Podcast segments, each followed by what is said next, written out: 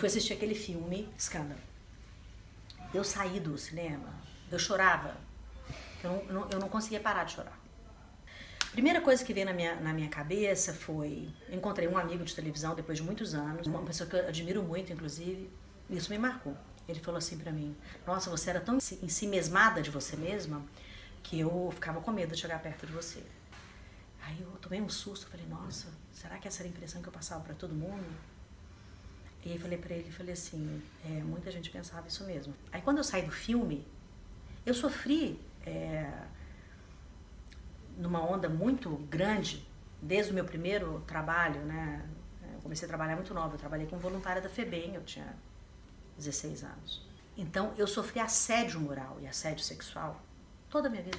Quando ele falou isso pra mim, caiu uma ficha de você não precisa disso mais. Era absolutamente uma ferramenta que eu encontrei para entrar em qualquer ambiente sendo protegida protegida, assim, tipo, até no ambiente corporativo, eu, assim, tinha pessoas que olhavam e falavam, eu não sei se ela é casada, se ela é monja, se ela, assim, eu sou super, sabe, nunca fui de ficar dando muita brecha, não. E no final do filme eles falam assim, é, quem sofreu assédio nunca sabe se tá com a roupa certa, se tá no lugar certo, se falou alguma coisa, porque isso fica, enfiado na sua cabeça.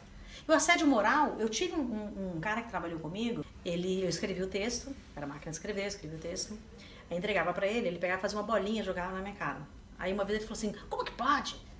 Uma pessoa burra desse jeito, aqui nesse, nessa redação, não sei o quê. E era icônico, ele fazia isso com muitas pessoas. Só que eu sempre fui muito rápida. Eu entendia muito rápido o mecanismo emocional.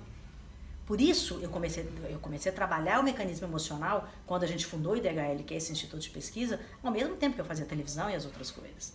Né? Então, eu sacava muito rápido essas, essas coisas, sabe? Eu saquei qual que era dele. Então, rapidamente, o que eu fazia? Eu pegava a última frase e colocava para frente.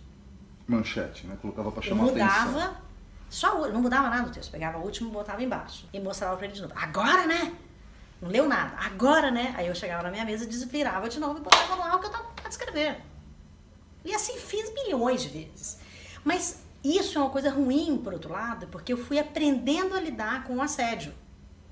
O que hoje as pessoas elas têm a liberdade, entre aspas, você consegue até trabalhar melhor o assédio, né? Mas essas coisas a gente não via uma solução tão clara como a gente vê hoje. A gente está falando de sustentabilidade humana. Tudo isso é como que você evolui e que você abre mão de alguma coisa que você já teve como estratégia. A gente vive também de criar estratégias, porque o nosso cérebro ele foi feito para criar estratégias. Então essa é uma estratégia que eu não uso mais. Porque hoje eu sou madura. Eu não vou lascar a mão na cara de uma pessoa para ela saber que não é bem-vinda. Mas quando você é muito novo, você não sabe se você bate, se você corre, se você conta, né? Se você, o que, que você faz? Você acha que você está errado, né? E isso tudo, em todos os aspectos, você pensar, qual que é o grande desafio que a gente tem depois da tecnologia?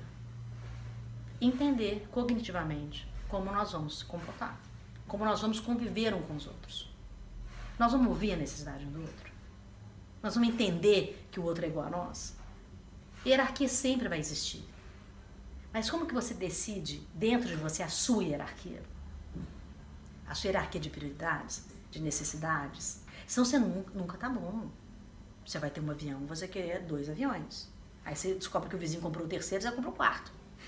Porque você não está dentro. Mas você está. Você está olhando para fora, você está se medindo por fora, não tá, por dentro. Né? É uma outra regra.